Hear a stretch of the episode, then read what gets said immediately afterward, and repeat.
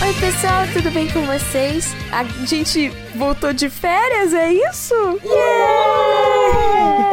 Ainda tô como perdido.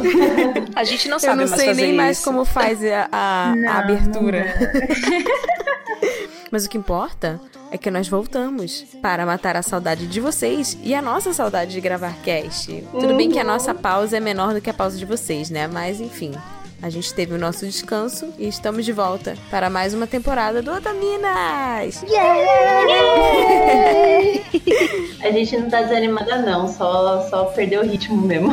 Sim, e, e também eu, eu, eu tô tentando, tipo, manter um tom de voz mais. Hum, porque eu não quero fazer muito barulho. Mas. Aqui é a Tati, e além de representatividade com muitas, muitas, muitas aspas feia, nós precisamos de representatividade gorda nos animes. É isso. Uh, real. Fato. Oi, aqui é a Joe e mantenham suas mãos afastadas da minha animação. Que maravilhosa! Oi, gente, aqui é a Sayumi e como boa defensora da Disney, eu digo que Ana, Elsa e Rapunzel são primas e nada mais importa além da minha opinião. Vamos ver, vamos ver. Muito bom! Semelhança Essa vai, ser, essa vai ser a minha desculpa pra tudo. Tipo, ah, mas por que não sei o que lá? Porque são primas. São O Kirito primos. tem vários primos, mentira, gente. Não, querido, ali de fato tem. Ou seja, você quis passar tanto pano que até o rodo quebrou nessa. Eu vi essa na internet, eu precisava falar. Oi, gente, aqui é a Ritinha. Estou morta de saudade e se a, a Mizuzaki é feia, eu quero ser feia igual ela. Ah. Sim. E aqui é a Mochan e não tem anime feio, é arte. As pessoas escolhem as coisas por um motivo. Apreciem. Sem moderação. Sem moderação. Sem moderação. Tomem banho só. Sem Não moderação também. todo dia, mas pode Quer tomar dizer, depende da água, mas enfim. É. pelo menos. E hoje, como talvez vocês já tenham definido pelas nossas frases ou não, o nosso cast é sobre representatividade feia nos animes? Question mark, exclamação mark. Mas a gente vai conversar mais sobre isso depois dos recados. Let's go.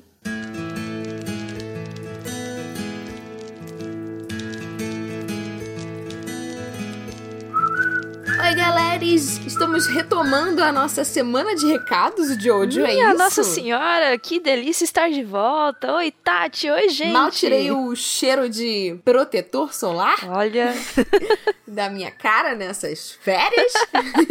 Mas estamos aqui apostos. tô aqui batendo, batendo areia do pé ainda, peraí. Pois é, tem areia no box.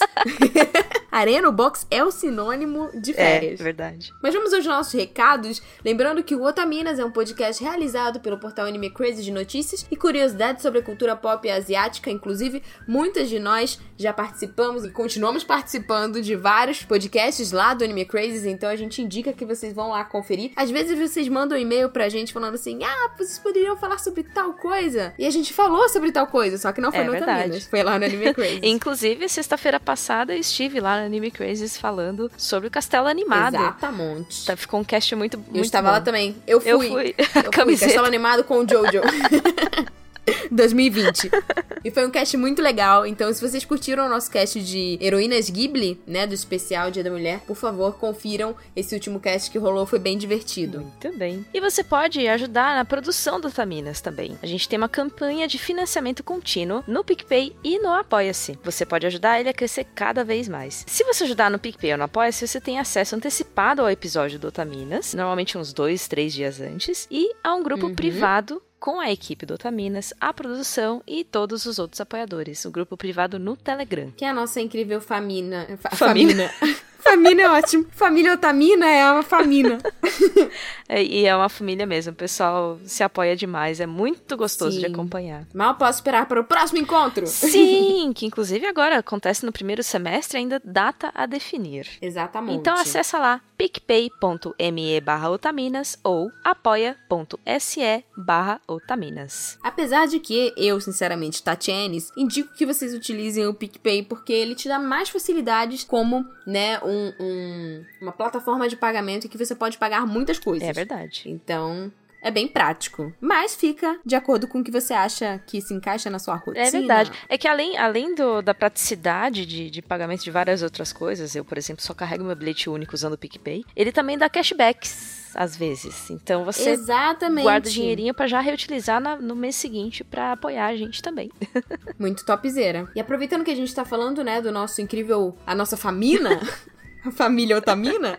É, vamos agradecer aos nossos apoiadores, né, que já estão no nosso grupo do Telegram e interagem conosco, graças a Deus, todos os dias. É a coisa mais incrível do mundo. Vocês são maravilhosos. Vamos a eles. Alexandre Nunes, Amanda Natália, Anderson Corte, André Luiz Alves, Bárbara Rosa, Bruno Teixeira, Camila de Souza Peixoto, canal Dicas de Cosmaker, Oh. adorei. Cristiana Fernandes, Débora Matias, Di Para Campos, Diego Alves Lima, Diego Mezencio, Edith Garcia, Elizabeth Cristina Rocha de Aguiar, Érica Urakawa, Fazuto Felipe, Felipe Peixinho, Fernanda Marçal Prudes, Fernanda Marques, Gabriel Machado, Gabriel Serro, Heloísa Canali, João Paulo Cordeiro, José Veríssimo, Leonardo Lacê, Luiz Lacerda, Lovac, Luan Carlos Sauer, Luan Dias, Luan Luiz Oliveira, Teles da Costa, Lucas, Lúcia Lemos, Ludmila Nazaré, Maria Luísa Moita, Mariana Souza, Mariane Moraes, Marisa Cantarino, Marli Cantarino, Maiara Miloca, Pablo Jardim, Paloma Lourenço Barreto, Pedro Henrique Marques da Silva, Rafael Tavares da Silva, Rafael Trinta Medeiros, Rafaela Cavalcante, Raul Rocha, Rian Benedito Martins de Araújo, Richard Cazu Serikawa, Roberto Leal, Rodrigo Pereira Silva Filho, Sakura, Tainara Quércia, Tiago José de Oliveira, Tiago Freitas Bastos Filho, Tortelli, William Kurosawa e Invisible Chan. Gente, muito obrigada. Eu tô chocada, porque eu tava acostumada com o tempo dos recados de 2019 e a gente tem tantos apoiadores. Que gente linda! Vocês são incríveis! Queria cheirar a cara de cada um de vocês e falar: você é incrível! Você é incrível! Obrigada! Ah, vocês são maravilhosos, gente. De verdade, muito obrigada. Lembrando que esse grupo é composto pelos apoiadores que contribuem com valores acima de 15 kawais e a gente vai atualizar o nosso, o nosso Apoia-se muito em breve. Então fiquem, fiquem ligadinhos. Mas a gente vai avisar nos recados. Então é, É, isso. é verdade. A gente vai ter novidades boas aí pela frente. Exatamente. Então já apoia lá, picpay.me barra otaminas ou apoia.se barra otaminas. E, né, lembrando que nós temos a nossa caixa postal para receber os nossos queridos otamimos. Então, se você quiser mandar um desenho, uma cartinha, um poema, um cartão postal, um pacote de cereal. é, docinhos, adesivos, algum trabalho autoral seu, qualquer coisa que você quiser para alegrar nosso dia, você já vai alegrar nosso dia mandando qualquer coisa. Pode ser uma marca de beijo. E um guardanapo? E se a pessoa quiser mandar, ela tem que mandar pra onde, Jojo? Caixa postal 61065, CEP 05424970, São Paulo, São Paulo. Então a gente tá aguardando os Otamimos edição 2020 pra gente fazer aquela live maneiríssima no Instagram. Oh, sim, saudade de fazer essas lives. Aliás, né, se você quiser seguir o Otaminas nas redes sociais, né, o Twitter e o Instagram é arroba Otaminas, a gente também tá no Facebook, mas a gente tá lá no Facebook pra estar no Facebook, a gente interage mais é, né, no Twitter e no Instagram. E você pode mandar um e-mail podcast arroba otaminas.com.br. Nesse recado, nós não vamos ler os e-mails porque esse podcast ficou muito longo. Mas não fique triste, estamos separando os e-mails que vocês mandaram durante nossas férias, tá? Todos que vocês pediram pra gente ler, a gente vai ler. Alguns tiveram temas muito legais e também serão lidos. E talvez, se a gente tiver e-mail a dar com pau, a gente vai ter um podcast só de leitura de e-mails. Então, novidades, 2020 cheio de novidades.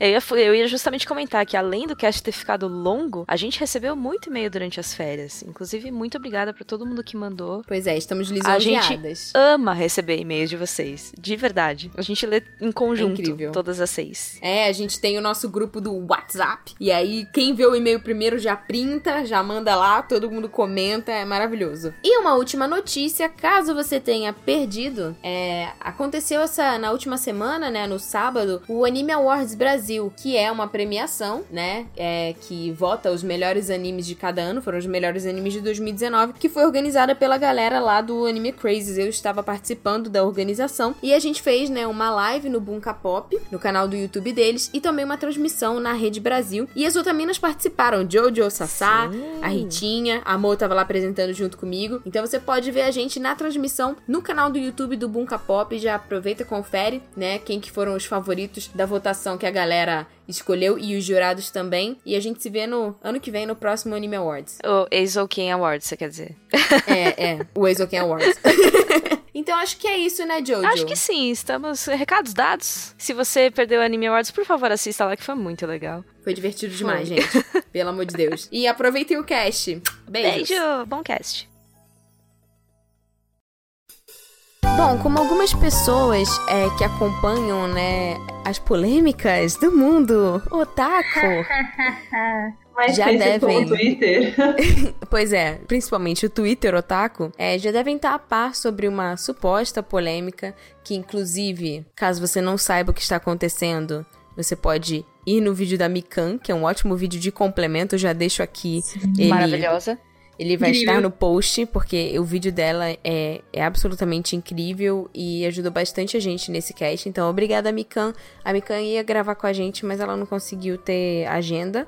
Mas ela vai gravar em algum momento, então nos aguardem. Mas enfim, lançou, né, um anime novo nessa temporada, que é o Keep Your Hands Off Azo Ken, que é um anime do estúdio do Science Saru, que é o estúdio responsável por Devilman Crybaby, é, Tatami é Galaxy, também. enfim, tem é, Ping Pong The Animation, enfim, é um, é um estúdio muito bom, que tem um estilo de animação muito único, assim como o diretor, né, desse anime, que é o Masaki Uasa, que também foi diretor dessas outras obras que eu citei, e o Masaki Uasa, ele, ele tem sido bem inovador, mas muitas vezes criticado por sair fora do padrão, né? Então hoje a gente vai conversar mais um pouco sobre essa questão do padrão, é, mas fazendo um paralelo com a, a, perspectiva artística, com character design, com animação e com representatividade feia, ou não. Então vamos uhum. começar. Quando a gente fala, né, sobre padrão dentro do meio de anime, é, eu não sei quanto a vocês, meninas, mas eu já escutei muita gente que não é do meio de anime, quando tem contato pela primeira vez, acha que é tudo igual, né? A pessoa sempre pensa, né, nos olhos grandes, nos cabelos radioativos e nos uniformes,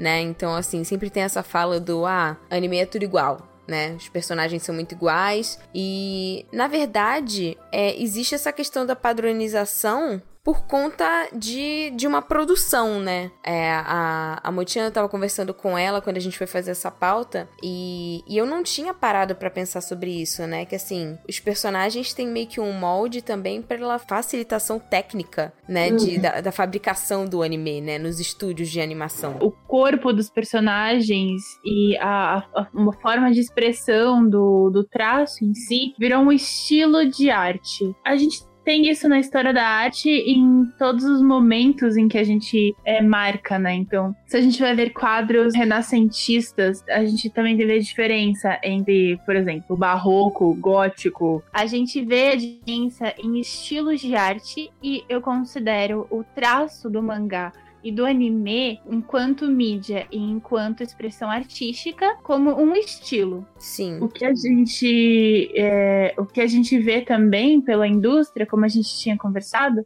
era justamente é, a padronização dos corpos para vender brinquedo. Sailor Moon é para vender brinquedo. Sim. É, Power Rangers é para vender brinquedo. Então todos os personagens do mesmo corpo. É, Power Rangers até, tipo, se eu não me engano, os bonecos todos eram iguais quando era criança criança. Mesmo os personagens que eram meninas, elas não tinham, tipo, o Peito. corpo, o corpo diferente. Eu não lembro, eu pelo menos não lembro. Não, é igual. Eu posso ter tido bonecos fake. É, eu lembro daqueles que virava a cabeça, né? Tipo, a cabeça com capacete e a cabeça eu sem capacete. Eu não lembro do corpo ser diferente do boneco das meninas uhum. pros meninos. A única diferença era que tinha, tipo, uma sainha, mas a diferença de corpo não tinha, era a mesma coisa. Ou só a é, cor então, também, né? É, então é, eu acho que, em geral, é, boa parte da, das, das, dos estereótipos foram sendo criados junto com a indústria, que se mostrou extremamente lucrativa. Mas eu, eu ainda considero, tipo, o anime mangá um estilo de arte. Tanto que quando a gente vai desenhar, a gente fala, ah, você tá desenhando em estilo mangá, tá desenhando em estilo realista, tá desenhando em estilo é, comic. Então, é, são termos que são utilizados. Cartoon, por exemplo, que é mais o Steven Universo, por exemplo, Félix, o gato. Então, é, tem essa diferença aí. Isso que a Mo disse é muito verdade. E eu lembrei dos bonequinhos e, Mo, eu acho que eles real não tinham, porque até mesmo é, os bonecos não tinham sexo. Então, por mais que eles usassem um colã, em nenhum momento eles mostravam, tipo, as genitálias marcadas. É, Então, então, era- ou tem, né? É, não tinha nada marcado, era um boneco liso. É, então, sei lá, quando eu penso em Sailor Moon, eu lembro das bonecas, era tipo tudo igual. Barbie também. Hoje eles fazem Barbie de corpos diferentes, mas gente, a gente tá em 2020. Quantos anos existe Barbie, Uhum. sabe? Pois é. Então eles fazem tipo o mesmo corpo e aí eles mudam às vezes o tom de pele da boneca, mas é o mesmo corpo. É, mas E sem contar a estética da Barbie. Isso me lembrou que É. eles, eles fizeram uma, uma pesquisa que se a Barbie fosse real, com o corpo dela, ela não se sustenta nas pernas, porque as É, pernas dela sim. são muito maiores, tipo, o pé é muito pequeno, é tudo muito. Proporcional, né? É, Deformado, né? Aham. e a gente acha lindo, né? É, aí que é um padrão que a gente não consegue seguir. Uma coisa que eu acho interessante que a Mo trouxe pra cá sobre reconhecer que mangá e o estilo, né, é arte, né, é uma expressão artística que muitas pessoas ainda não enxergam isso, é, não valorizam e colocam os quadrinhos, os comics num patamar superior. Mas se a gente for analisar movimentos históricos artísticos, em algum momento pegou-se uma linguagem que era mais popular ou mais caricata ou mais, entre muitas aspas, esdrúxula, que não era considerada arte e transformaram aquilo em arte, né? Então, assim, se hoje em dia comics é, é visto como um, é enxergado como um estilo, é tem prestígio, é porque lá atrás artistas como o Andy Warhol, o Roy Orbison, para, para, para tudo. Gente, eu acabei de falar Roy Orbison, que na verdade é um cantor que canta aquela música Pretty Woman. Na verdade, eu queria dizer Roy Lichtenstein, ok? É isso. Vamos continuar. No movimento do pop art, pegaram justamente elementos que eram populares, né, de cultura popular e trouxeram para dentro das obras deles e trouxeram uma revolução e levaram isso, né, para dentro da- das galerias. Então, assim, na verdade, tudo movimento, tudo se define e não se define ao mesmo tempo. As coisas são, as, as regras são quebradas, novas regras são criadas, mas eu digo por mim que concordo também com a Mo em relação ao, ao mangá ser visto como, como uma, uma expressão de, de arte e em cima disso, a gente vai discutir sobre esse padrão do o que, que é uma arte bonita, o que, que é uma arte feia. Posso só aproveitar esse gancho também? Claro. Não, é que eu lembrei, tipo, com a sua fala que eu fiz, a, eu fiz faculdade de artes plásticas Uhum. seis anos atrás. Meu Deus. Uau! E aí, e aí eu lembro que eu entrei muito com a ideia de ser ilustradora, né? Só que não só o mangá, porque tinha uma menina na minha turma que ela desenhava comics que eles não eram vistos como arte. Mesmo, tipo, há seis anos atrás eu tô falando. Sim. Porque eu lembro que, a pro- que teve alguns professores assim que falavam, tipo, mas isso daí é, é- é arte que eu vou vender na, tipo, na feira do, do Embu das Artes, sabe? Tipo, eles têm muito essa visão de arte elitista. E isso não é, É, que algo, é uma tipo, visão neoclássica, né? Que é tipo Sim. assim, tudo que é parecido com renascentista é ok e Uhum. tudo que não é, não é ok. É, então, mas eu digo ainda mais que, tipo, igual, eles não aceitavam muito o comic, mas só que pra ele, toda a arte que vinha do Oriente, ou era decorativa, porque tem, por exemplo, os vasos, ou era arte baixa. Eles não consideram arte. E isso é algo muito presente, mesmo nas faculdades atuais. E vamos combinar? Racista. É racista. Pra caramba! É demais, Nossa. é demais, é eurocêntrico, é horrível. Eles só estão focados, tipo, eles não saíram do tempo, sabe? Eles pararam naquelas fases e arte contemporânea pra eles é tipo, sei lá. Eu não entendo até hoje o que é arte contemporânea, tipo, com essa visão deles. Ó, é, a gente consegue fazer, tipo, uma análise, assim, sobre a arte em si. Se eles disserem, tipo, se eles alegarem, por exemplo, porque Walter Benjamin fala sobre reprodutibilidade... É, repro- Walter Benjamin fala sobre reprodu- reprodutibilidade técnica. Uhum. Reprodu- reprodutibilidade is the new fetichização. Então, Felipe já achou. Já show. habilidade técnica é uma coisa que, assim, por exemplo, é pegar um quadro da Mona Lisa e transformar em imã de geladeira e as pessoas consumem isso. Uhum. O imã de geladeira da Mona Lisa não é arte. O quadro Mona Lisa é arte, né? Então, transformar a arte em é, produto é uma coisa necessária no nosso sistema atual capitalista, isso acontece. Mas é, não deixa, por exemplo, a Mona Lisa não deixa de ser arte porque ela é estampada em produtos, entende? Uhum. Então, assim, a gente vê é, muitas pessoas subestimando produções culturais porque simplesmente tem preconceito ou, ou são racistas, né? Com todas as letras mesmo, xenofóbicas. É, porque realmente, assim, é, toda expressão cultural tem um valor é, enorme que a gente não consegue definir de fato qual é, é esse valor, porque é um valor que não tem, não tem preço, né? É um valor histórico, é um valor é, antropológico. É subjetivo, É um valor- porque cada pessoa subjetivo. né, ressoa com aquilo Porque de uma forma. é subjetiva. Expressão artística é uma, é como- é uma expressão individual, é subjetivo. É, o valor tá naquilo que a pessoa é, se dedicou, quanto ela se dedicou, e em outras pessoas é, olharem e se identificarem com aquilo também. Sim. Uma coisa que a gente contesta muito no mercado de arte é quem dá valor às peças de arte. A gente tem galerias de arte é, que estão cheias de, de obras, mas que estão vazias de pessoas. São lugares elitistas. Uhum. É, a própria a própria constituição de museus é, na Europa, você vê, tipo, que tem várias peças de outras regiões, de outras culturas que foram roubadas porque eles consideram aquilo tipo uma peça de coleção. Não é arte, não é história, é coleção. Então, é, o mercado de arte, ele define o que é arte a partir de um gosto preconceituoso, colonialista, eurocêntrico e elitista. Sim. Então, é, dizer que uma coisa é feia porque ela é diferente daquilo que você gosta, ou você conhece, ou é o seu gosto pessoal, é desconsiderar todo o trabalho que está sendo executado nessa obra em si. Uhum. O Masaki Uasa, ele é um artista impressionante e ele opta por é, criar e inovar em estéticas para causar desconfortos ou para passar uma mensagem de um jeito não óbvio, né? Exatamente. Não, é, não, não é, é, é uma, é uma provocação. E eu considero isso muito mais arte do que, sei lá, um anime que tem personagens que são exatamente iguais a outros 500 animes e que tem uma, uma tabela de cores exatamente igual a outros animes. Por quê? Porque isso daí é reprodutibilidade técnica. Walter Benjamin estava certo.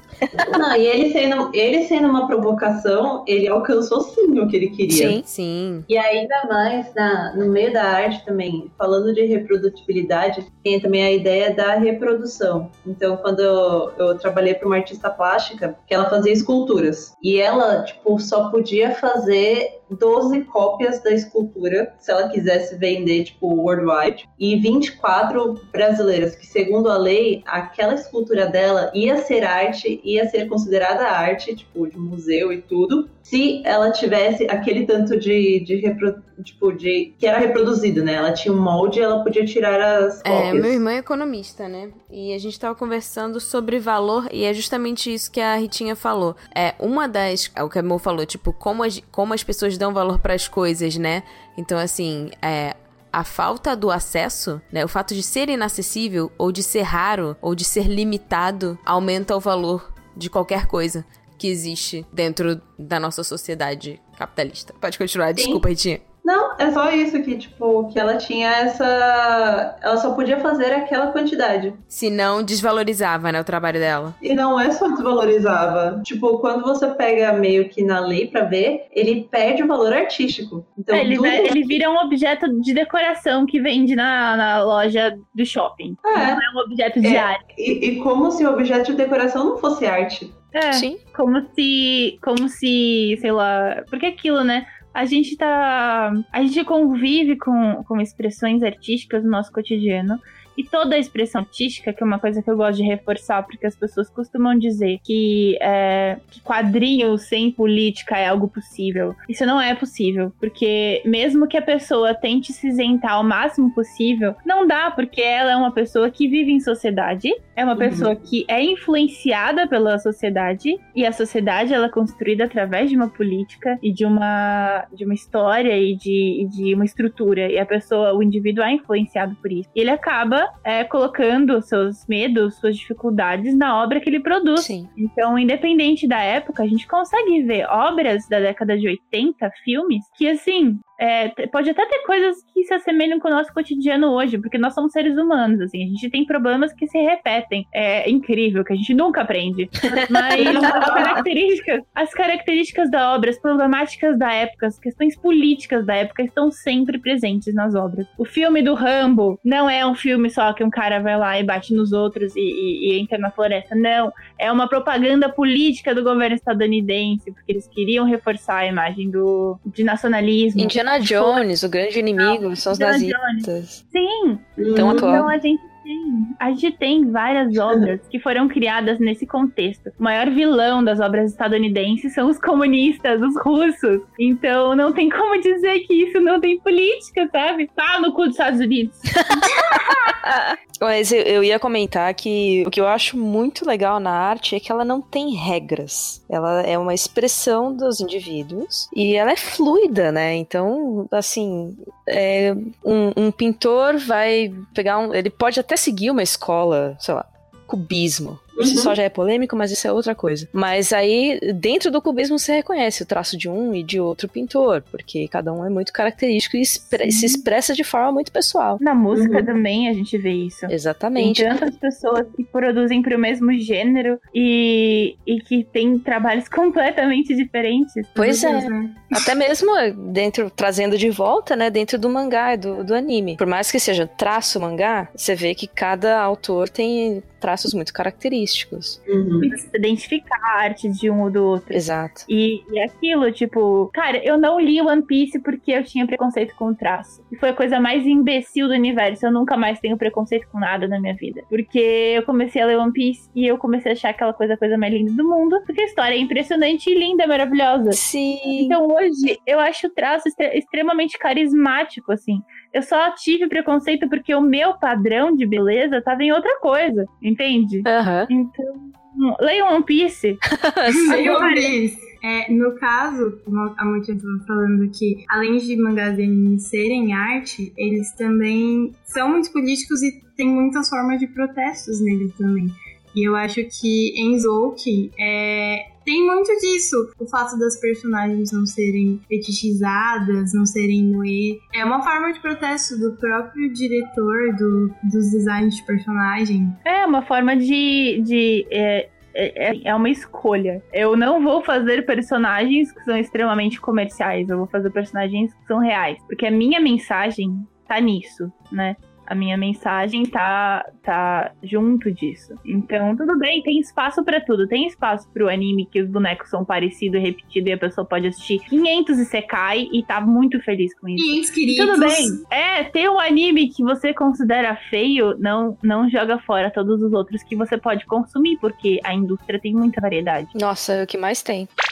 Só legal pontuar realmente isso, isso do animes que são mais artísticos e animes que são feitos para produzir bonequinhos. É, no Japão, boa parte do consumo da, da, da indústria de animes vem de produtos, de merchandising. É, então é importante para que as obras existam ter esse consumo, porque é esse consumo que banca a produção da obra em, em si. Então a gente tem da- do anime, né, no caso, é porque os mangakas eles acabam ralando muito para conseguir trabalhar é, numa obra e aí depois que ela é aceita comercialmente, eles conseguem trabalhar melhor assim, sem se preocupar tanto com isso de, de grana. Mas tem animes que são feitos pelos estúdios especificamente para juntar um dinheiro, que são esses animes que são extremamente comerciais, que tem um roteiro que já é um roteiro que é de agrado do público. É, e esses animes, eles são vistos na indústria e pelas pessoas que consomem como é, obras comerciais, né? Não tem essa, esse questionamento de se é arte ou não. Agora, a gente pega filmes clássicos, assim, como Páprica. Não tem como você tirar o aspecto artístico da obra, né? Ou até todas as obras que a gente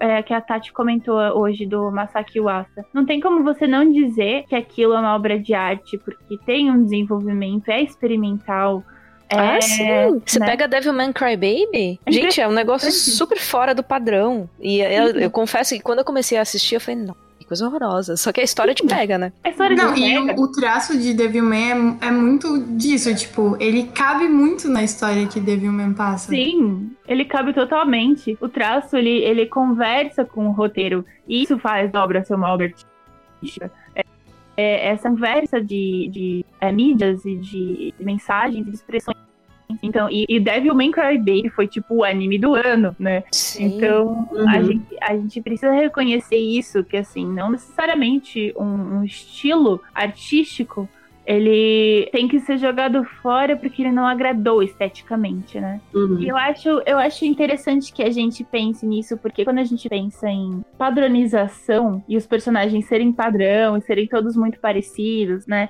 Em obras tipo, a gente vê em muito shoujo, é, as, as protagonistas e os personagens todos da história serem muito iguais, né?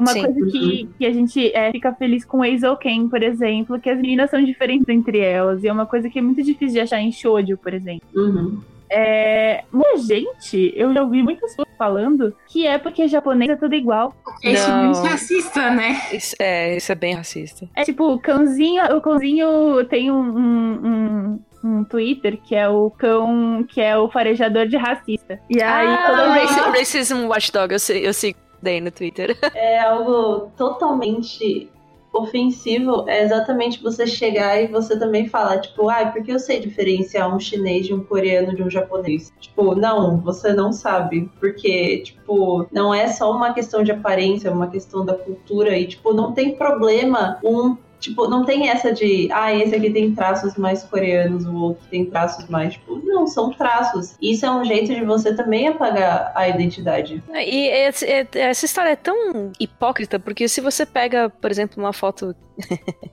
Eu vou falar uma coisa tão. Joana! Jo, jo, jo, Desculpa, gente, mas você pega uma foto dos Faria Limers assim, é tudo igual, pô!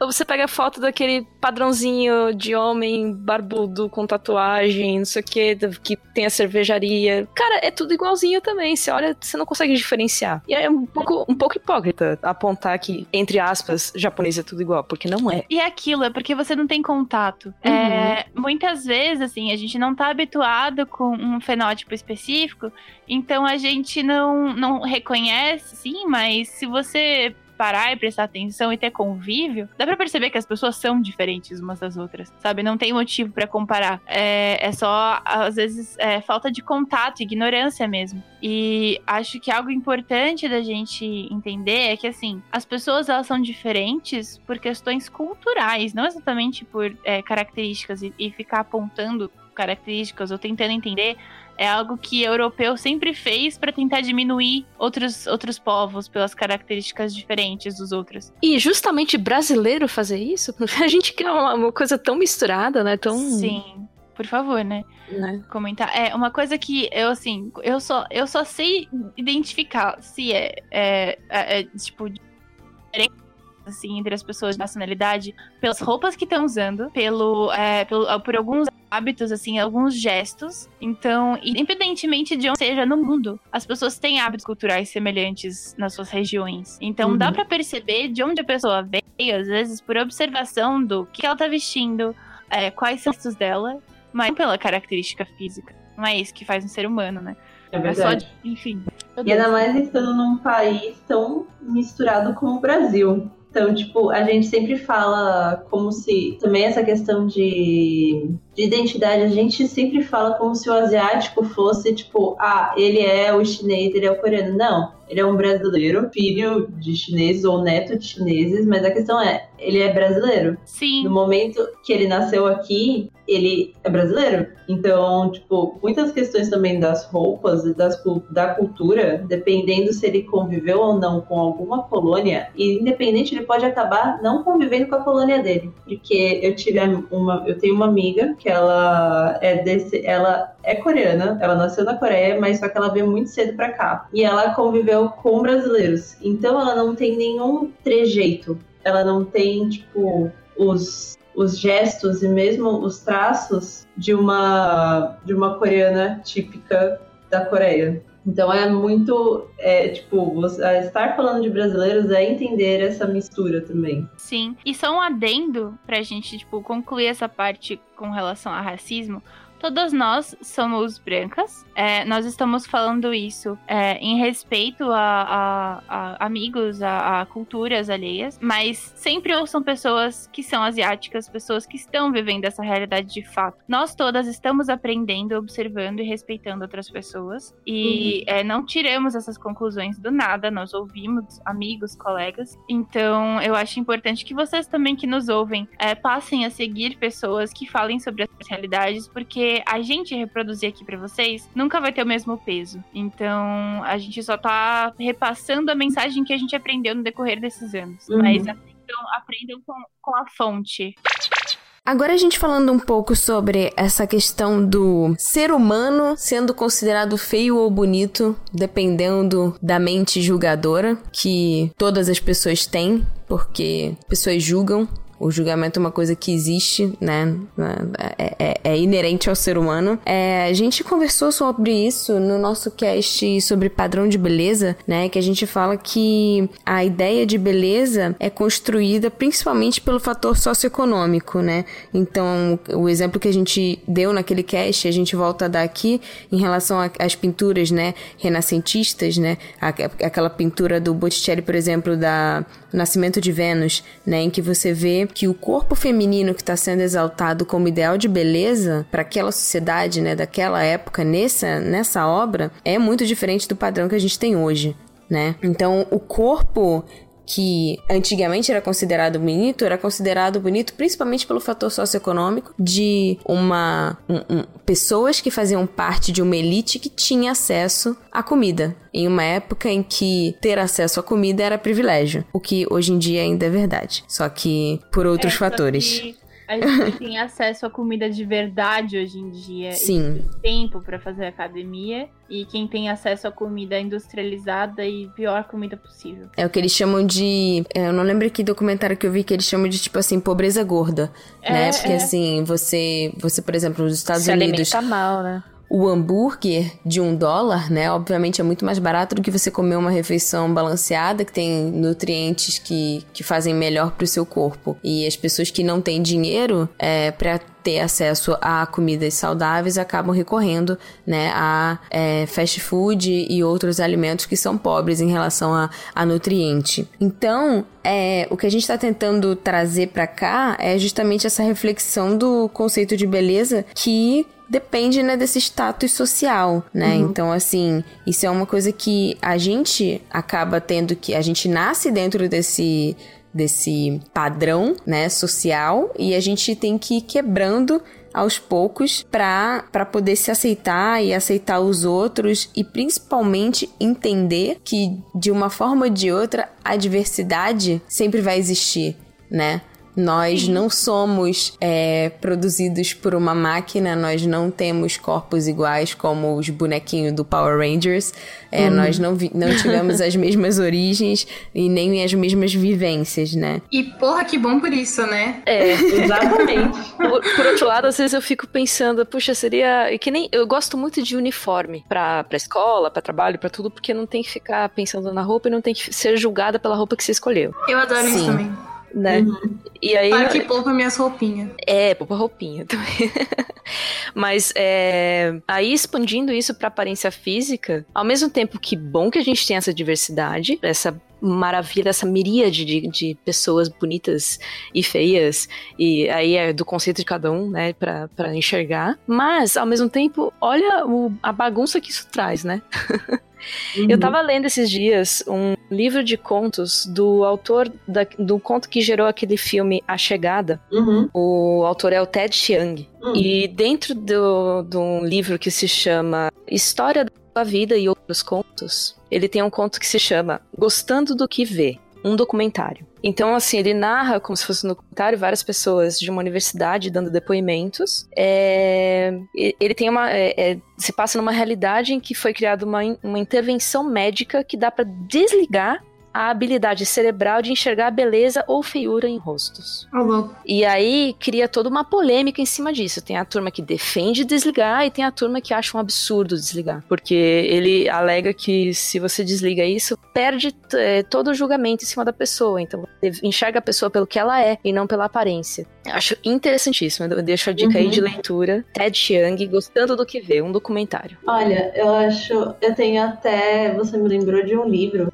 que eu também vou aproveitar para indicar, que é um conto, que é tipo um livro infanto-juvenil, mas vocês já ouviram falar de Feios? É um mundo, tipo, como se fosse um futuro distópico em que as pessoas, todas elas são iguais porque elas fazem cirurgias plásticas. Então, tipo, se você não tem dinheiro para fazer a cirurgia plástica e ser igual a todo mundo, você é meio que excluído. Essa é a vida real. Nossa, mas 2000 é. Isso. É. Uhum. Isso me lembrou também uma tirinha muito velha da, do, dentro do universo do Piteco, que uhum. ele mostra um, um cara que, dentro dos nossos padrões, é super bonito, mas ele sofre muito preconceito porque ele é diferente de todo mundo que era. É, considerado também dentro dos nossos padrões muito feio. Uhum. Então, dentro daquela sociedade, ele é super feio. Uhum. Eu não é lembro. justamente para inverter a balança, né? Exato. E é. aí eu não lembro de que ano que é isso, mas é muito velho. Eu era criança isso daí.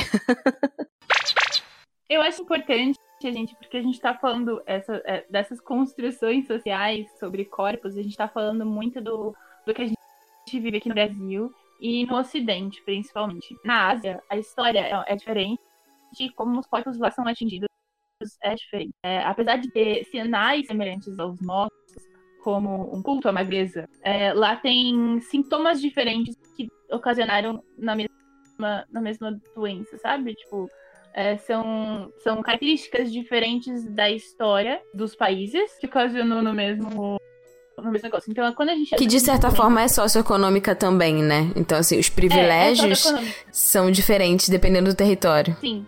Só que eu comento dessa diferença porque muitas vezes as pessoas é, olham para mulheres, né? A gente tá falando aqui de Otamina, olham para mulheres asiáticas com um olhar é, que não as enxerga que é um olhar é, é um olhar daqui, é um lugar, é um olhar externo. E a gente muitas vezes tenta trazer um pouquinho dessa realidade para cá, mas lembrando novamente, nós somos mulheres brasileiras, nós estamos falando como essas obras nos afetam, como a gente é afetado é, culturalmente e socialmente pelas obras que a gente consome. Uhum. É, Otamina sempre vai vir a partir desse ponto. Nós jamais vamos é, tentar silenciar outras realidades, porque outras realidades são diferentes das nossas. Então, é, entendam que é sempre um ponto de vista nosso, de como brasileiras, como mulheres brancas uhum. brasileiras, é, que têm contato com a cultura e que se informam, mas que não vivenciam essa realidade das mulheres de outros lugares, que é diferente. Então,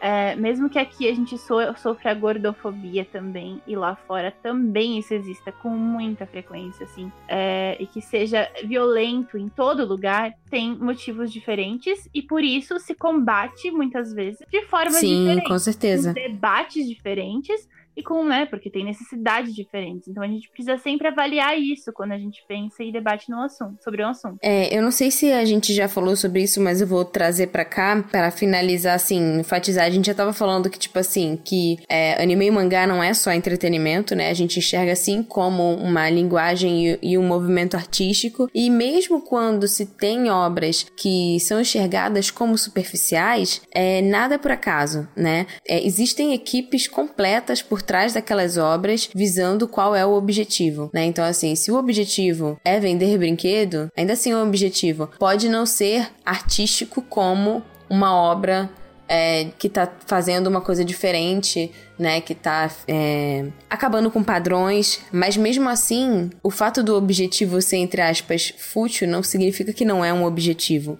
Né? Então, assim, é, os animes genéricos. Não que ele não seja importante. Exatamente. Os animes genéricos são calculados para serem genéricos. Eles não simplesmente, tipo, ah, nós somos medíocres, vamos fazer uma coisa medíocre. Não. Tipo, se tudo fosse arte, então não haveria arte, sabe? Tipo, se, se tudo fosse para ser visto com o mesmo olhar, não haveria é, é, diversas expressões e esse pluralismo, que é isso que é bacana. Mas esse, esse lance de fazer desenho só para vender brinquedo, a gente vê muito, mas muito aqui no Ocidente também. Você Sim. vê aquela, aquela série documentário que tem na, na Netflix, Brinquedos? Sim. Você assiste episódio lá sobre o He-Man, sobre, sei lá, o meu pequeno pônei, essas coisas todas. Foi tudo feito com a intenção de vender brinquedo. Pois é. Às vezes a pessoa fica meio cega pela nostalgia e fala assim: não, na minha época era muito melhor.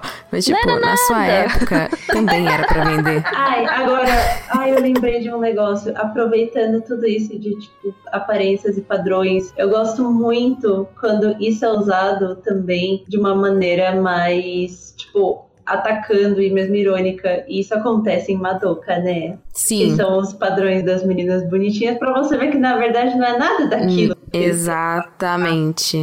Não, o próprio Mãe de Aves, que é criança, é, tá também extremamente gentil, muito bonito, e o negócio é o. Ah, o The Promised Neverland também. Sim, nossa, tem muita coisa. Então, exatamente, ser genérico também tem o. Tem, o quando o anime tem um porquê de ser genérico, fica ainda mais interessante também. Sim.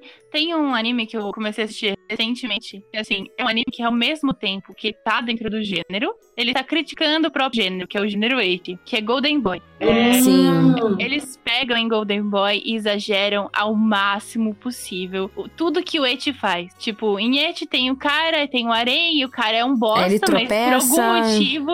é, por algum motivo, todas as garotas se apaixonam por ele. Todas as garotas são lindas, inteligentes, perfeitas, magníficas. Então, é, ele exagera isso ao máximo, assim, depois coloca o cara como um herói. Então, é, é interessante assistir isso hoje em dia, em 2020, e entender é, que as pessoas do Japão, elas sabem o que elas estão fazendo, sabe? Sim. E existe uma uhum. crítica lá também. A gente, a, muita gente fala que não tem crítica no Japão, mas não é, existe. É, não existe Eu acho que sim, e dá para ser as duas coisas ao mesmo tempo, né? Por exemplo, tem um anime é, chamado Prison School, né? Nossa! E aí, tipo assim, quando eu fui assistir, eu tava, cara, eu tava armada assim, like Rambo. Eu já tava tipo, nossa, cara, peraí, deixa eu pegar o meu, a minha boina, o meu bigode francês e o meu bloquinho e alguém me segure. Mas eu comecei a assistir e assim, ele justamente ele pega tudo que um eti pode ser e ele tem a versão com censura e sem censura. Eu vi a, a com censura porque bom, não tava afim de, não tava ali para ver o que a maior parte das pessoas estava ali para ver, mas eu achei interessante como ele o tempo todo coloca as mulheres numa situação de poder né? Elas que dominam a escola, elas que dominam a situação. E os caras são um bando de bocó que tá ali porque eles são um bando de bocó tarado, né? Uhum. Então, assim, existe meio que um. Dá para você ser, tipo, ah, o objetivo do anime é ser eti, sim, mas dá para ser um eti que não é só um eti, né? Eu dá pra tá colocar. criticando o sistema, né? Sim. Não, já parou pra pensar que falando assim, deles serem um bando de bocó tarado, você colocando a versão é, sem censuras para assistir, é você tá colocando eles para Tipo, sim, eu sou o grande bocotarado. Sim, você tá tipo, sim, eu sou, eu sou, eu tô sendo representado e tô assinando aqui a minha carteirinha de bocotarado mesmo. Exato. Tudo bem? Viu, viu como representatividade é importante? É. Exatamente. Exatamente. E eu acho isso interessante, até pela, pela questão dos personagens desse, desse anime, né?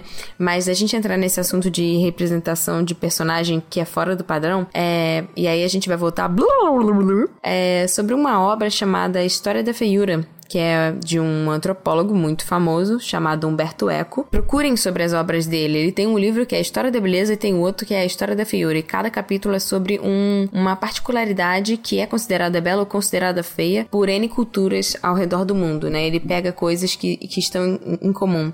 E uma coisa que é interessante é você entender o que, que é o feio E muitas vezes o feio, na realidade, é o que é considerado o inimigo, né? Então a sociedade, desde os primórdios, sempre definiu o inimigo como feio. Então o, a feiura era esse grupo de características que eram desprezadas por aquele grupo né, que podia mudar conforme o local é, e conforme os valores, né, desse grupo social. E tudo que era diferente desse grupo, que pudesse ser considerado uma ameaça, tudo que era diferente deles era considerado estranho, era considerado feio, né? Então, assim, é, se você for fazer uma análise histórica é, de imagética, né? É, ao longo dessa história, por obviamente, questões discriminatórias, né? Os inimigos de determinados grupos sempre eram descritos por características que eram, tipo, bestiais. Então, assim, se você for analisar cartazes retratando bruxas, judeus ou negros, na época em que eles eram considerados grupos que eram perseguidos, você via que claramente eles faziam um esforço tremendo de retratar esses grupos de pessoas com características que eles consideravam inferiores ou até mesmo bestiais. Então, assim, colocava um rabo de lagarto, colocava um nariz de porco, justamente para desumanizar aquela pessoa e ela ser encarada como inferior, como feia. E eu acho interessante a gente trazer isso é, aí falar assim, cara, Tati, ok, interessante, mas o que isso tem a ver com anime? Se a gente for analisar personagens fora do padrão,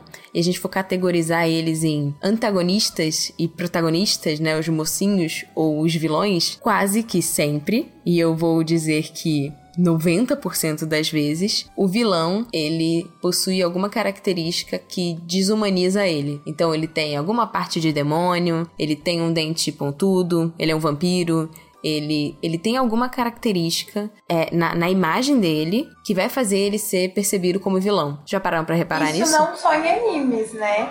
Tipo, Sim. em mídias como em geral, em desenhos Sim, infantis, o filme, vilão tudo. fica claramente Uhum. quem é o vilão. O vilão nunca vai ser bonito, a não ser em Frozen.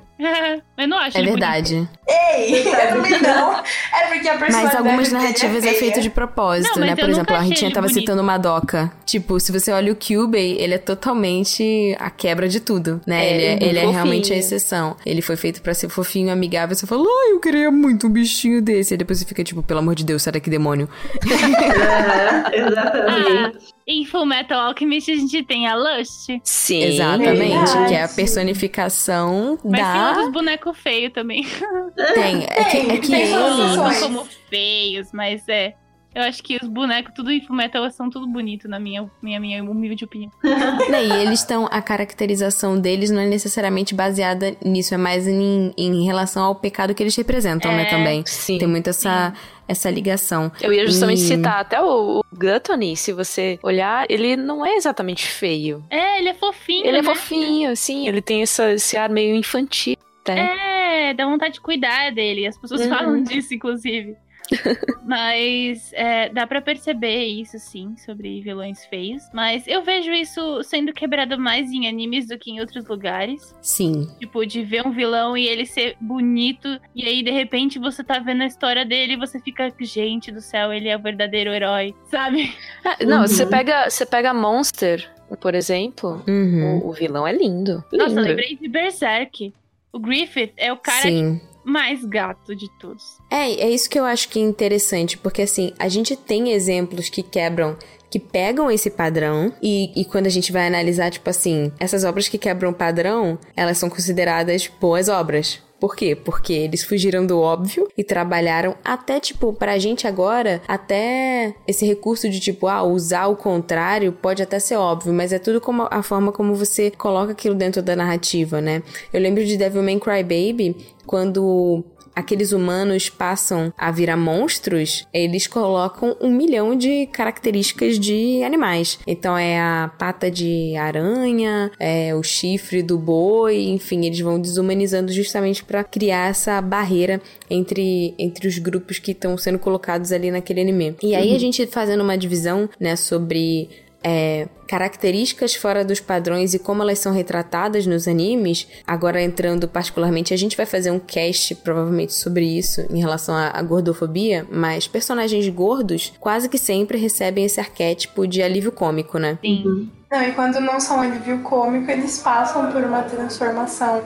louca, É. radical, que emagrece eles. Sim, é como se o arco de redenção dele fosse passar né, por essa, pela, pelo purgatório de ser gordo, e aí, nossa, eu cresci na vida, agora eu sou alguém. Cara, Betty a Feia é sobre isso, né? Sim. Exatamente. Tipo, ela só tem o valor dela na, perante a socie- a sociedade a partir do momento que ela entra dentro do, do, do padrão. É, eu acho E- que esse é o que mais. Esse se repete mesmo, assim. É, como até. Eu acho que até virou um roteiro padrão, assim, pra trabalhar pessoas gordas, assim. E aí, e assim, a gente tá trazendo isso do fora do padrão pra gente trazer uma reflexão do qual foi a última vez que você viu um protagonista gordo? Tanto feminino quanto masculino. Masculino é mais fácil de achar, porque é mais fácil de aceitar homem É. fora do padrão, né? É, Mulher é então, bem mais difícil. Essa questão de, de padrão masculino ser diferente e padrão feminino ser tudo igual, em 2015, quando tava pra sair o, o Divertidamente, teve uma moça no Tumblr que levantou uma, uma questão justamente sobre isso. Que as personagens femininas da Disney e Pixar têm todo o mesmo padrãozinho de rosto redondinho, nariz pequeno, arrebitado e bonitinho. Enquanto que os masculinos têm uma diversidade imensa Sim. é, de, de rostos é, mais quadrados, mais fininhos, enfim. Bem variados. E aí ela trouxe uma declaração de 2013 do, do animador chefe de Frozen. Olha Que só. ele. E é, ele diz, elas são primas. Primas, gente. Não, na verdade ele falou o seguinte, porque questionaram justamente que todas elas têm o mesmo moldezinho, né? Muda, é, é tudo muito parecido. E aí ele fala que é, animar personagens femininos é muito difícil, porque ela tem que passar por um, um- toda uma gama de emoções, mas elas têm que continuar bonitinhas. Então não É, dá pra que você merda, exagerar na feição, né? E que merda, né? Pois é.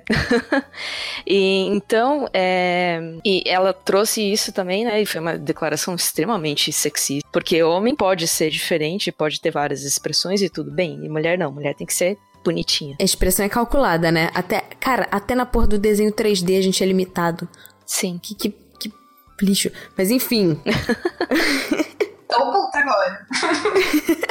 Mas segundo essa sala são primas. Elas são primas, as três é justificável. eu fiquei pensando assim, divertidamente, né? Você vai ver, tipo assim, a alegria e a nojinho, elas são diferentes, né? Em questão de. Até porque elas representam emoções diferentes, então elas têm que ser diferentes. Mas, cara, a tristeza é a, é a fora do padrão. E aí eu fiquei me perguntando, tipo. Cara, isso é sacanagem, entendeu? Por que, que a pessoa gorda é a pessoa triste? Por que, que a É, pessoa mal cuidada é, a tem pessoa também. triste? Entende? Dentro disso que, que eu apontei, ainda tem mais isso, né? Porque se você pega a, a alegria, a nojinho e a tristeza, as três são o rostinho redondinho, nariz pequeno arrebitado. Aí você pega a raiva e o medo, é um rosto fininho com narigão e outro com um rosto bem quadrado. Então os, os, os personagens homens têm essa diversidade, mas as mulheres são todas iguaizinhas. Em questão Eu de acho que formato de elas- rosto. Eu acho que, tipo assim, elas são um pouco mais diferentes do que as personagens de, de Frozen, mas mesmo assim, Ah, sim. elas sim, não sim. são tão ousadas. Mas quando você vai usar, geralmente é pra dar uma característica que não é considerada tão positiva, né?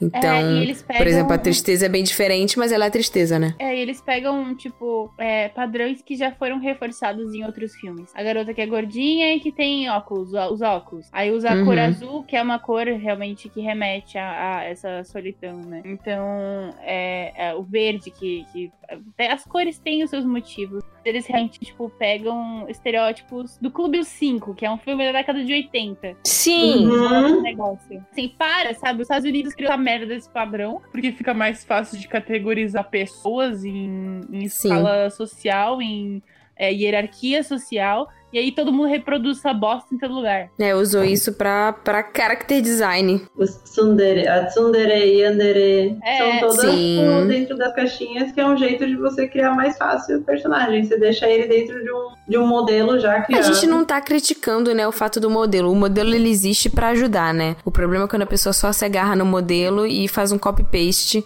E o E é problema é isso. quando o modelo é negativo, né? Quando o momento. O, o Clube dos Cinco é um filme excelente, porque ele usa esses, esses padrões e Uhum. quebra esses padrões quando eles colocam os personagens no mesmo lugar, Uhum. sabe? É, é uma crítica, o filme em si é uma crítica. Mas vários outros filmes que foram criados antes e depois desse reforçam esses, pa- esses padrões sem a crítica. Então, é, é, foi criticado lá na década de, de 80 no Clube dos Cinco. Mas a gente Uhum. viu hoje, né, que, tipo, ainda reproduzem esses estereótipos e, e, e tem essa, essa, esse reforço de coisas feias. Tipo, calvície é comum em todos, em, sei lá, X% maioria dos homens. Mas a calvície é sempre vista como algo de um cara nojento, de um cara feio. Uhum. O único Uhum. personagem que quebrou isso foi o cara do One Punch Man. O Saitama. Não É que ele seja o né? ideal de, de, né? Mas ele, ele foi colocado como um protagonismo. Mas a, que, a queda de cabelo dele é, tem, tem um significado, né? Ele não é simplesmente, ah, eu sempre fui careca. Mas, Uhum. enfim, é, foi um que eu lembrei. E ele não é calvo, né? Ele Sim, sim. careca. Eu acho que a calvície, a calvície, ela é mais degradante no É. ponto de vista, né, estético do que a, o fato da pessoa ser É porque careca. remete à velhice, né? E as Sim. de. É, é, É o a processo de sabe. perder algo, né? A gente É. sabe que também foi uma estratégia de marketing é, estadunidense de consumo para vender coisas para a população mais jovem, porque Uhum. os mais jovens são mais inconsequentes e mais fáceis de. De É tipo, ó, você não quer ficar assim, né, jovem? Apesar de que todo mundo vai ficar. através de, de propagandas. Então, dar esse poder, esse poder tão grande para a comunidade mais jovem, é ignorar que os, é, é- é- é reconhecer que os mais velhos são mais conscientes e por isso eles, eles vão tentar diminuir a força que os, que os mais velhos têm para lucrar mais. Tem, tem, tem- eu não tenho agora o nome, mas tem um livro em que eles é, estudam essa, essa, essa estratégia de marketing estadunidense também. A gente estava falando, né, sobre a questão de o que, que é fora do padrão e como a gente vê, acha com dificuldade personagens que são assim, com ênfase, né, nas obras. E a gente estava falando de, de gordofobia e a Mo já tinha comentado sobre isso, acho que foi no cast da Naoko Takeuchi, mas eu tô falando longe do microfone, eu não sei qual é o meu problema. Bem-vinda de volta. Obrigada. Mas é sobre essa questão do. Ah, você fala que a personagem é gorda, mas ela é igual a todas as outras, né? Como a Usagi. Né, o Sag é tipo, ah, você não pode comer tanto, você já está acima do peso. Aí eu ficava tipo, cara, Como? né? Nossa, é muito qual é o problema dela? Um exemplo, um exemplo nacional aqui que a gente da turma da Mônica. Sim, a porque os- Mônica também. Os bonequinhos são todos iguaizinhos e ela, é, por um acaso, é gorducha. Exatamente. E quem se entope de comer é a Magali. Ah, É, e- então, tipo, tem esse anime é, que saiu na temporada passada, ou retrasada, o Dumb, é, Dumbbell. Que, tipo assim, a menina entra na academia porque a amiga dela fica falando que ela, que ela tá acima do peso, que ela engordou e não sei o que, sendo que, tipo, pros padrões japoneses que a gente conhece, porque a gente é, estuda, né, a cultura, ela seria considerada acima do peso, mas aqui ela seria uma baita de uma gostosa, né? É, mas assim, ela não é, ela não é retratada. ela- você sempre vai se referir pra pessoa, tipo, você sempre vai refletir na obra o julgamento da sociedade em cima daquele personagem, mas você nunca vai retratar aquele personagem como de fato a sociedade supostamente daquele universo enxerga, porque não vai ser comercial, né? Isso é uma coisa que quebra muito o meu coração, porque a gente precisa assim se enxergar nos personagens e dane-se que não é comercial, né? É por isso que Eizouken é um anime muito importante. É... Isso, isso que você falou me lembrou, inclusive, uma personagem que a gente citou naquele nosso cast sobre é, velhice, né? Uhum. É a mãe do Midoriya, que ela envelhece e tudo mais, ela dá uma engordadinha e tal, e o pessoal achou isso, nossa senhora, como assim? Cara, acontece, as pessoas, de fato, né? E quando você vai passa, envelhecendo, passa. é comum você ganhar peso. Ela é uma mãe solteira, com licença, sabe? É, ela é mãe solo, ela, ela. Pô, o metabolismo vai ficando mais. pô, ela é mãe, gente, não é é assim.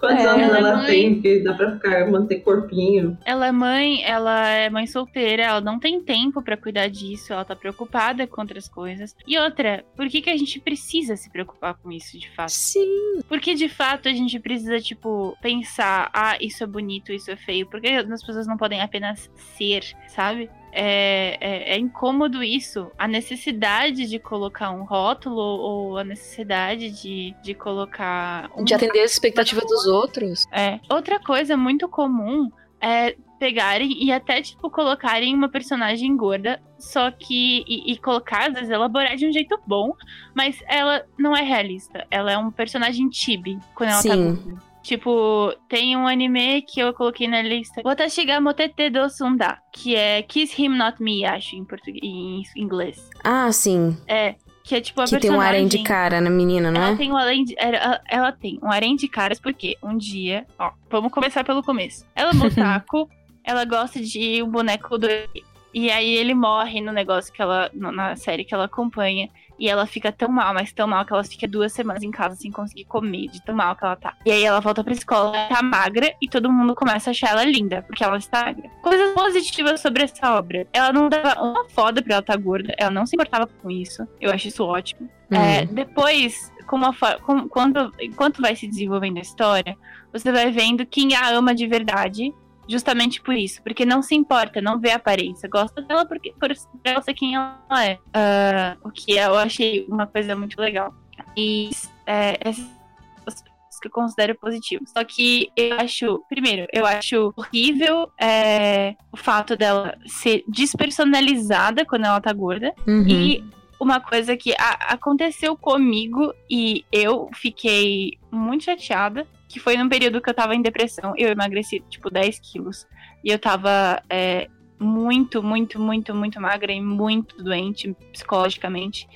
E falarem para mim que gostariam de ter tido depressão que nem eu tive. Ah, meu Deus. Nossa. É, tipo, é bom que emagrece. Isso é terrível. Porque emagreceu. E aí, é, você romantizar essa situação e a situação de tristeza a ponto de você não conseguir se mover, é porque a aparência tá mais agradável, sendo que você não tá saudável fisicamente nem psicologicamente, vai contra toda a noção e toda toda assim, não faz o menor sentido. É violento demais. Você Sim. preferir que alguém esteja doente psicologicamente e bonito fisicamente do que fora aspas, do, do que... padrão. É, e as meninas que são gordas, eu vejo, tipo, muitas meninas comentando como as pessoas ficam enchendo o saco sobre a saúde delas, sendo que elas estão mais saudáveis do que eu estava quando eu Sim. estava muito magra, entende? Pois é. Todo mundo é fiscal do corpo alheio. Exatamente. Uhum. Então, é, tem essas ressalvas nessa obra, mas eu acho que, assim, no contexto do Japão, ela passa uma mensagem positiva para as meninas no, lá, no contexto lá, mas isso não funciona tão bom pra, tão bem pra gente, assim, porque a gente sofre de outra forma essa, essa situação. Uhum. Eu acho engraçado isso que a gente fala também de personagens que são os personagens de óculos, né? Que às vezes, tipo, o personagem é igualzinho, Aí, tipo, ele é feio, aí ele tira o óculos, ele é bonito. É. é. Aí nisso, quando eu comecei a usar óculos, eu comecei, acho que foi com, foi com 10 anos. E aí nisso, eu já comecei usando óculos todo dia, porque quando eu fui colocar o meu grau já tava muito alto. E às vezes, quando eu tirava o óculos, e tipo, tinha gente que olhava pra mim e falava, nossa, você tá irreconhecível. Era algo é você é o, o, Clark Kent, né? O, o Superman. É. Completamente de óculos sem óculos. É, e são coisas de tipo, até mesmo meu pai fala, nossa, se você passar pra mim, tipo, por mim na rua, eu acho que eu não te reconheço. Aí eu fico, tipo, caramba, mano. E ao mesmo tempo. a minha identidade é uma armação é uma, sabe? tá por trás de uma armação e tem gente que fala que eu sou muito mais bonita sem óculos, muito mais bonita com óculos. E aí nisso você tem isso de você querer, tipo, agradar, você querer, tipo, ser aceita, né? Você quer ser uhum. aceita. Então, nossa, nos momentos, quando bate aquela TPM, sabe? Que você fica, tipo, real pensando, tipo, será que quem que sou eu? Que, que, uhum. Será que eu uhum. sou bonita, feia? Tipo, não que isso importe para as outras pessoas, mas isso sempre vai voltar. A gente começa a duvidar da gente, né? É, não, a gente cresceu é. ouvindo que e, e, vendo por aí que a aparência é muito importante, né? Uhum. Então, não tem como a gente, de repente, desligar a chavinha, ah, não me importo mais com isso. É todo um trabalho para desconstruir isso daí. Não, e a aparência não, não é que ela não é importante, mas não é nesse sentido. É, assim, se você toma um banho, bota uma roupa arrumadinha, sabe? Já devia ser o suficiente. Você é asseado, uhum. né? Agora, o que tem de gente bonita que não lava as partes íntimas? Sim! Por favor. Ai, gente, tem um exemplo daí... no meu trabalho. Isso daí não é Meu pai do céu. É triste, gente, é muito triste, porque uma vez eu tive que sentar na cadeira dela e eu fiquei, meu pai do céu. Oh, não! Não. E a gente ainda falando, né, dessa questão de representações de personagens fora do padrão, a gente também não pode deixar de falar, apesar, né, de nenhuma Otamina ser negra, da questão da representatividade de personagens negros, que a gente vai falar sobre isso especificamente no cast, muita gente pede e tudo mais, a gente vai falar com a convidada, então vai ter um momento, mas é, apesar de. É, aí é uma questão diferente né? Apesar de ter pouca representação, e eu entendo de certa forma a desculpa que deram durante muitos anos, mas que agora não cola mais, sobre não ter tantos negros no Japão, né? Não ter tanto tanta referência assim, porque eles fazem meio que pra eles, mas agora anime é global, então não tem mais essa desculpa. Mas a gente uhum. tem, apesar de poucas, algumas representações interessantes. Obviamente, poucas são em relação a protagonistas, mais de personagens negros que, que são interessantes, né? O bacana do ano passado foi Carole Tuesday com a protagonista negra. O que eu achei mais legal de Carole Tuesday é que chamaram uma cantora realmente pra ver, né, a volta da personagem Sim. cantada. A Naibiar é mais incrível. E eu acho que isso é inclusão de verdade. Isso é inclusão de verdade.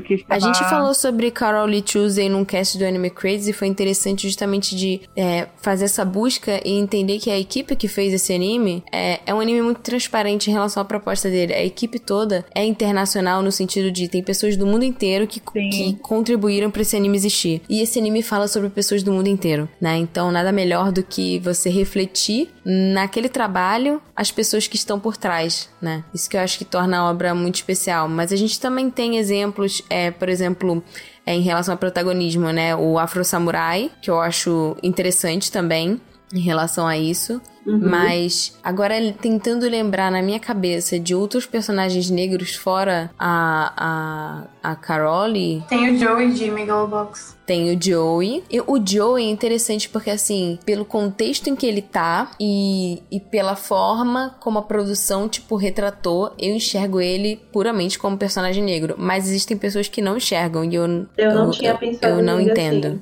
Eu não, eu não tinha prestado atenção nisso. E dá pra ver que também a, a inspiração, muitas vezes, que o Japão pega é estadunidense em relação à representação negra né? E que muitas vezes é o que acontece aqui no Brasil também, que coloca personagens negros em papéis e é, papéis, né, em personagens que são personagens que não têm, são personagens secundários, né? Então assim, ah, o cara negro vai ser o bandido, cara negro vai ser o segurança, o cara negro no Twitter, né?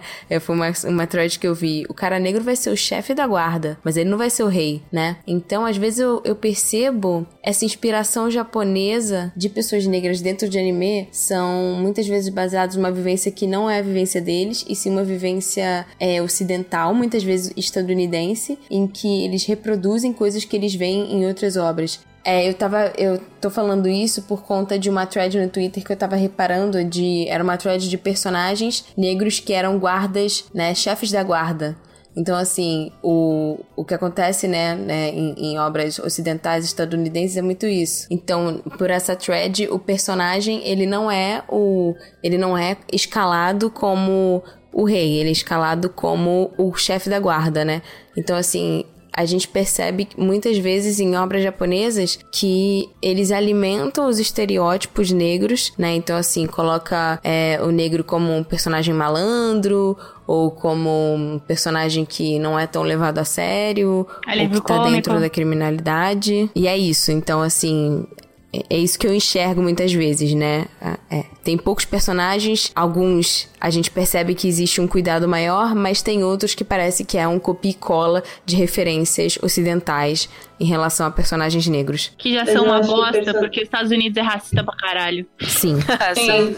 É que eu acho que também muitos personagens negros são marginalizados porque eles no Japão são marginalizados. Então, tipo, meu irmão quando foi para lá, os guias falavam tipo, ah, você pode andar tipo onde você quiser, mas se você vê tipo um negro distribuindo panfletos na frente do lugar, você não entra. E aí esse meu irmão ficou tipo, não, gente, até parece. Só que ele andando na rua, o cara chega perto de você porque ele fala inglês, ele começa tipo, ah, eu tenho umas meninas muito bonitas aqui para você, não sei o quê que eles colocam eles nesses trabalhos que é para atrair Sim. tipo, Sim. turista. Então é uma situação que tipo eles eles mostram, eles reproduzem nos anime mangás, mas é porque é o que acontece. E isso precisa mudar. Pra que Sim. também, tipo, as histórias se reescrevam. A questão é que, que o é assim. protagonismo assim. negro, ele não tem que estar tá atrelado a só isso. presente no entretenimento, ele principalmente tem que estar tá presente na vida real. Sim. Sim. É, e eu acho que no Japão é difícil de, de dizer isso por várias questões.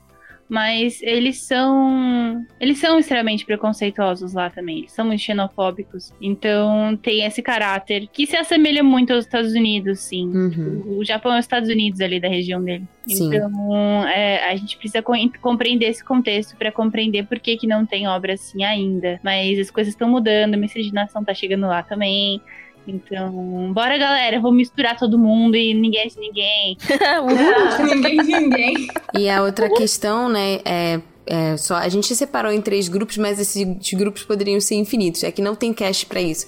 Que a gente já falou sobre no nosso cast com a Alice, que foi sobre o que era o cast de Trap, né? Falando sobre é, mulheres trans, personagens trans. E a gente percebe muitas vezes que um personagem trans ele, ele não é levado a sério na, na maior parte das obras e ele não é retratado, né, como um personagem que possa, entre aspas, se levar a sério. Então, ou quando eles vão fazer, tipo, uma drag queen, às vezes eles nem se esforçam para fazer a drag, queen, a drag queen ter traços femininos. Às vezes eles colocam a barba ali por fazer, para dar uma escrachada mesmo, apesar de que a gente sabe que drag queen e pessoas trans são coisas diferentes, mas eu tô colocando aqui como uma questão de, de arquétipos que a gente vê representados. Ou então você vê um personagem trans que é extremamente infantilizado ou fetichizado, ou tem partes de bichinho, orelha de gatinho, rabinho, é, ele não é retratado né, de uma forma que, que possa ser enxergado dentro da normalidade daquela como história. Como uma pessoa né? real, como uma pessoa de verdade, que só tá vivendo a própria vida. Sim. Ou ele é escrachado ou ele é fetichizado. Não, não existe a normalidade, né? E aí, para ele ser fetichizado ou escrachado,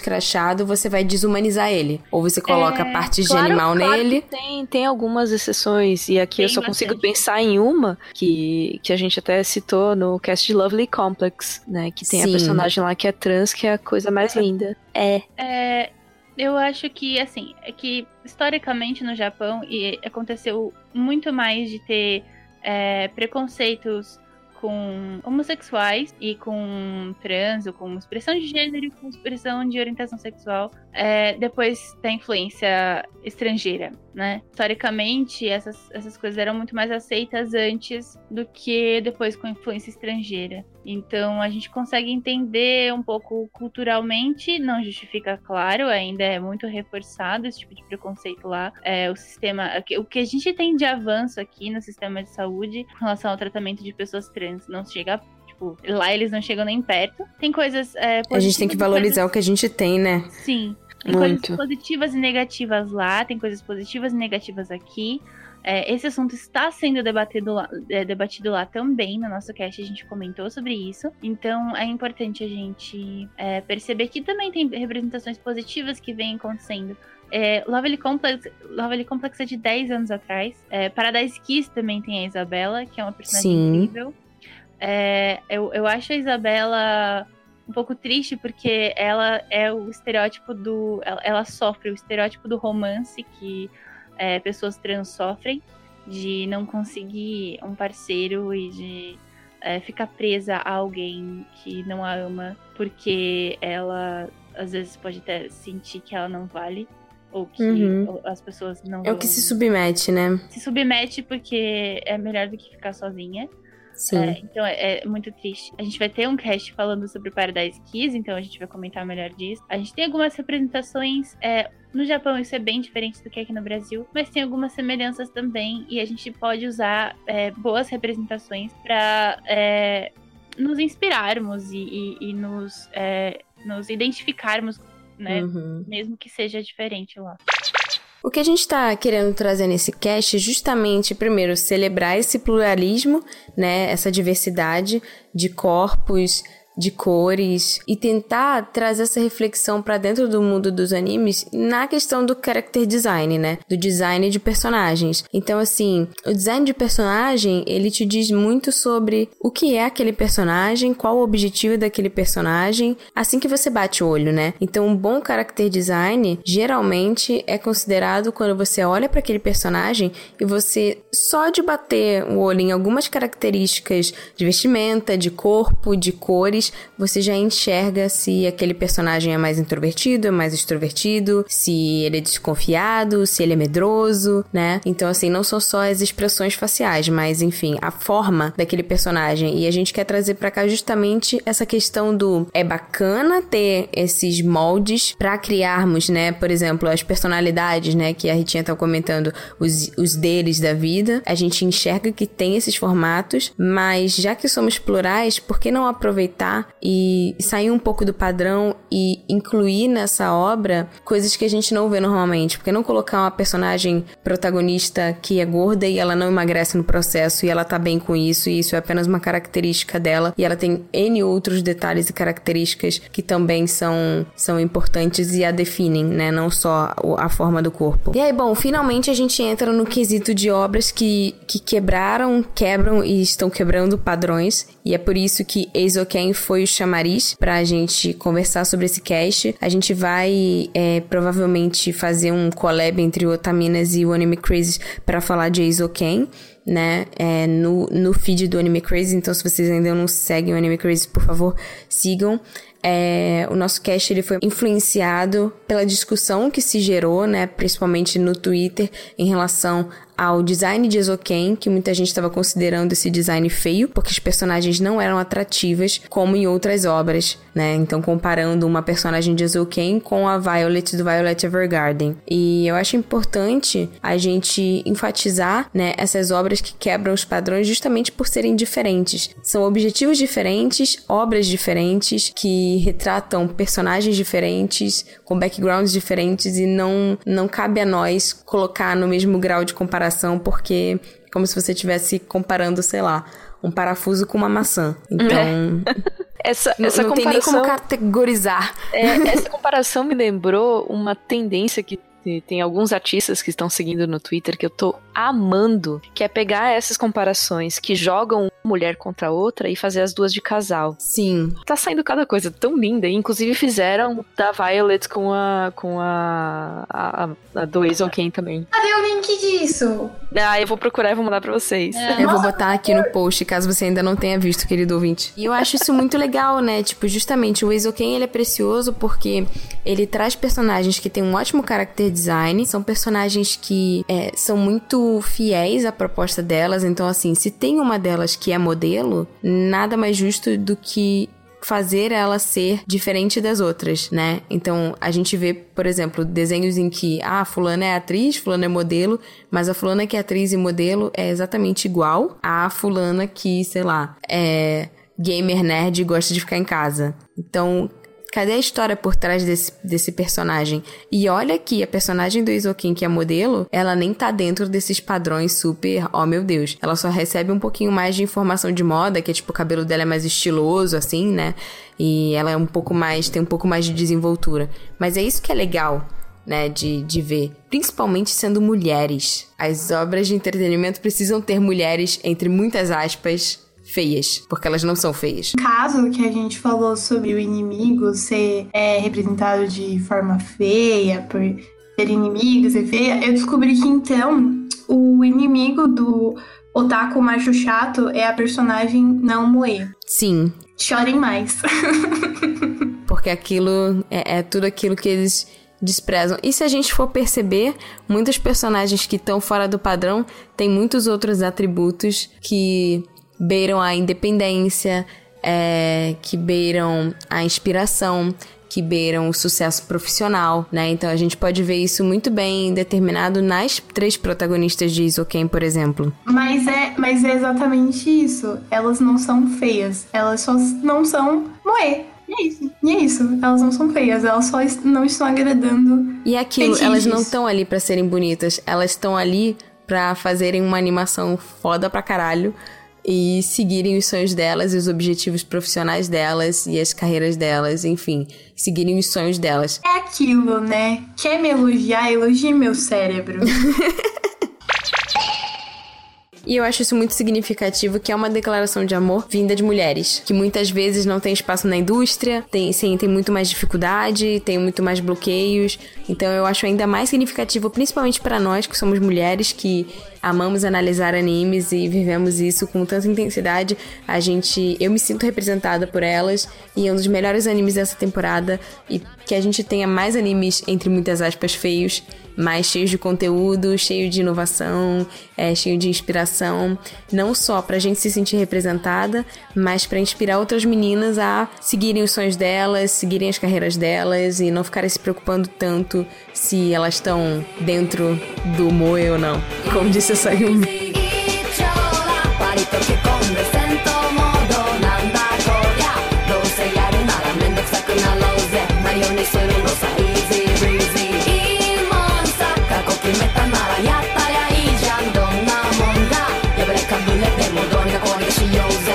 listen to